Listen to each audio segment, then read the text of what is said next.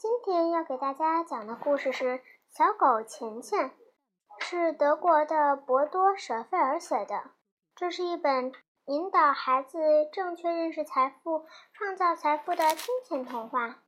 今天要给大家讲的故事是第十章，在旧地下室里。我们鼓起了勇气，决定检查一下这栋房子。莫妮卡想先给警察打电话。马塞尔和我都认为这件事等一会儿再做也不迟。一时之间，我们的心中都充满了对冒险的期待。开始小心翼翼地一个一个地勘察房间，到处都是一片狼藉，但除此之外没什么异样。你们还记得吗？比安卡跑进房子的时候。它的叫声仿好像是从远处传来的。马塞尔说：“我想，肯定在什么地方有一个很深的地下室。”莫妮卡打了个冷战，说：“嗯，说不定还是个地牢。”我忍不住笑了起来。不过，我现在的感觉也不是很好。我们又在房里走了一圈。寻找地下室的入口，最终我们最后我们终于在楼梯下面找到了地下室的门。它看起来很像一扇柜门，虚掩着。我们轻手轻脚地把门打开，只见一一道很陡的楼梯一直通向下面。我们想找电路开关。但根本就没有。我在客厅里看到几根蜡烛，我说：“马塞尔点点头。”我们迅速拿来了蜡烛。莫妮卡一边点蜡烛，一边试图劝阻我们。他说：“你们不会是真想下去吧？我可不去。”好吧，马塞尔做出了决定。那你就待在这上面，和威利还有拿破仑一起等着。我和吉亚带着比安卡还有钱钱一起去地下室里看一看。我其实情愿和莫妮卡一起留在上面，可我又很好奇，很想知道下面会发现什么东西。更何况我也不想在表哥面前露怯，毕竟他刚开始对我有一点尊敬。于是，我和马塞尔带着那两只狗，小心地走下了楼梯。这肯定是一间很旧的地下室，在烛光的映照下，那些光秃秃的石头看起来阴森可怕。终于，我们走到了楼梯的尽头。这是一间很大的地下室，里面堆的全是各色的破烂家什，还有很多架子，上面摆满了瓶瓶罐罐。天花板相当低，马塞尔不得不把头稍微低下来。我仔细地环顾四周，这里没什么特别的东西。这可没什么东西，我轻声说。可是马塞尔却指着一个架子后面墙上的一扇小门让我看。我吃了一惊，要不是他指出来，我绝对不会发现那扇门。我小心地。把那些架子移到旁边，还别让那些瓶子掉到地上。把门前清空之后，我试着开了一下门，可是门锁住了。马塞尔的脸上流出失望的神情。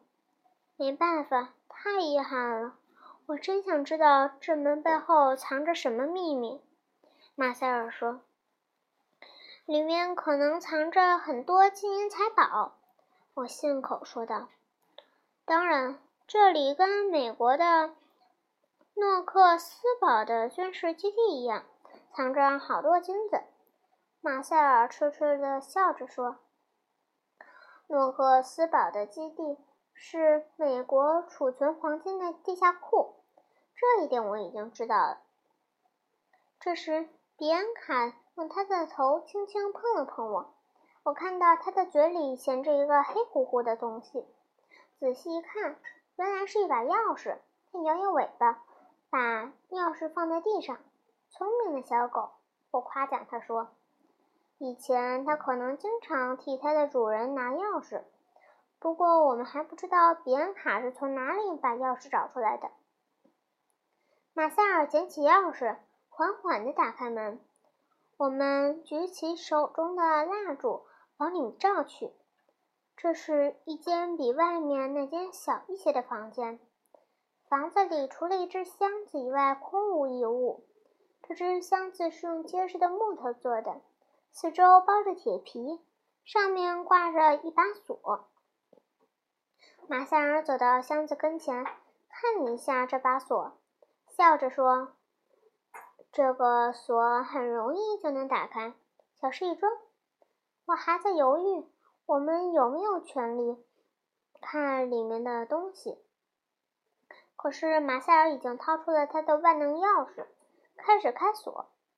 我好。我的好奇心占了上风。这时，锁咔嚓一声弹开了。我咯咯笑着说：“哈哈，你可真像个盗贼呀！是送面包的时候学来的吧？”干这行我很擅长。”马塞尔吹嘘道。他打开箱盖盖，吹了声口哨，连连说道：“好家伙，现在我明白。”那些盗贼是想找什么了？我也向箱子里望去，里面有一大摞文件，厚厚的一捆面值，一千马克的钞票和一堆放得整整齐齐的金条。那些金条显着显得格外显眼，它们居然是纯金做的，简直叫人不敢相信。马塞尔说对了。这一定是那些盗贼急于要找的东西。我们该怎么办？我担心地问。要是我们把东西都留在这里，盗贼回来了怎么办？马塞尔考虑了一下，说：“嗯，你说的没错。我们现在真该给警察打电话了，他会把这些财产保管起来。不过……”我们先把箱子里有些什么一一记下来，就算以防万一吧。我们开始仔细清点里面的东西，再一一记录下来。完事之后，我们很有成就感地浏览了一下我们列出的清单：一百张面值为一千马克的钞票，总共总计十万马克。另外还有二十五根金条，七十八枚金币，一百六十三份证书文件，装着信件和银行交易明细表的公文包，一个装着十六块宝石的小袋子，一根金项链，还有七枚金戒指。马塞尔满意的把单子装进口袋。他打算也给我抄一份儿。要是我有那么多钱和贵重物品，一定高兴死了。我俩都那么想。桃木太太真有钱，我惊叹道。虽然他在前面我们偶尔说起过他的富有，可是与亲眼看见这笔财产相比，感觉还是不一样。他怎么会把这么一大笔财产藏在这里呢？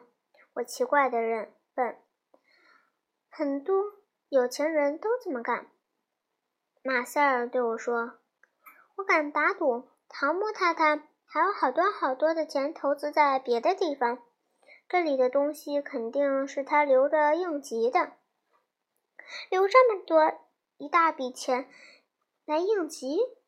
我怀疑的问：“嗯，这样他才能把。”这些钱拿在手里数着玩，马塞尔坚持道：“你知道吸血鬼德库拉伯爵吧？他的钱多的不得了，他把数钱当成自己最大的爱好之一。”我回想起了自己以前看过的那些漫画，不由得自不由自主地想起妈妈总是要求我拿过钱后洗手。我想有钱人肯定不会觉得钱很脏。我自言自语。马塞尔赞同道：“说，我也这么想。汤姆太太肯定会时不时的来看看他的箱子。这个时候，他的感觉一定好极了。要是我的话，肯定也会这样。”我忍不住扑哧一声笑了起来，脑海里浮现出一幅画面：老太太走进地窖，打开箱子，然后把这些金条和钱。拿在手里细细把玩，我觉得光是这些金币和金条拿在手里掂一遍，我也会很开心的。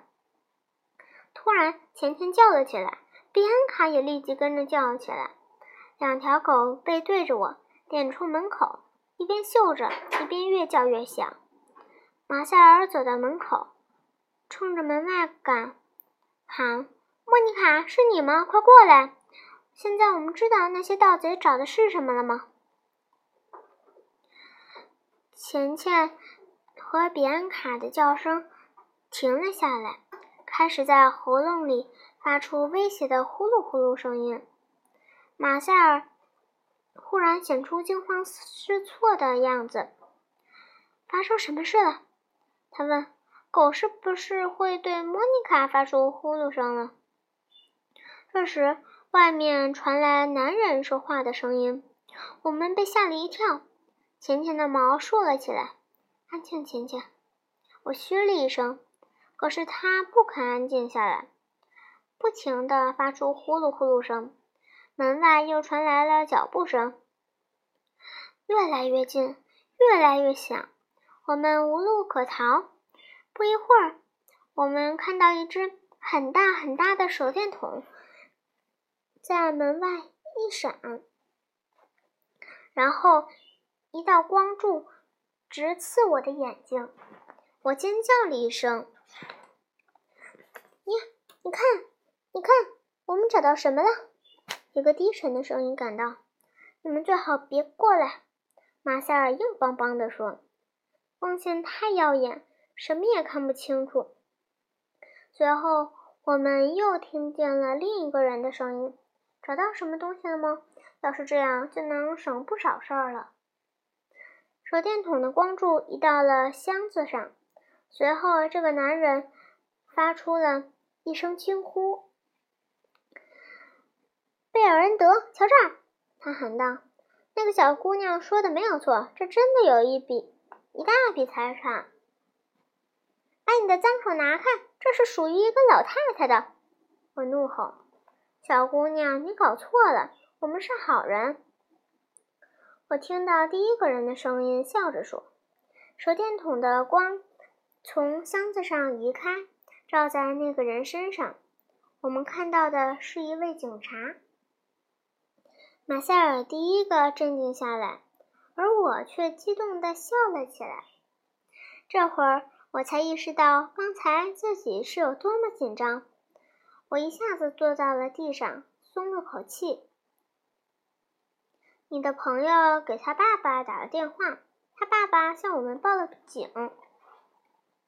这位警察向我们解释，一切都真相大白了。现在莫妮卡在哪里？马塞尔问道。他在上面，和他爸爸还有其他的警察在一起。那位警察一边说，一边出去叫他的同事。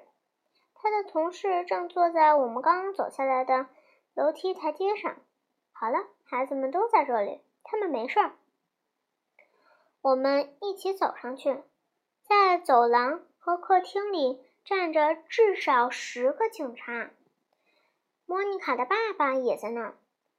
莫妮卡怯怯地依偎在旁边。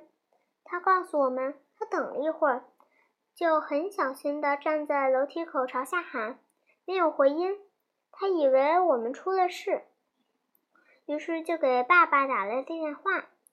莫妮卡的爸爸严肃地看着我说：“你们刚才的举动太轻率了，你们应该马上报警。”我们无言以对。莫妮卡望了一眼，心中充满了歉意。他刚才一定吓坏了。我们清点那些财宝的时候。完全忘记了时间。警察又叫了一个锁匠来修理被撬坏的门，然后小心翼翼地把箱子抬走了。他们又忙了好长一阵子，我们不得不回答了许多问题。那些警察都很和气，还夸奖了我们。他们说我们一定是把盗贼给吓跑了。马塞尔很得意地对看了一眼，然后我们被警车送回了家。妈妈早就担心了。当我们从停在门口的警车里钻出来的时候，他的脑子里一定做出了最坏的设想。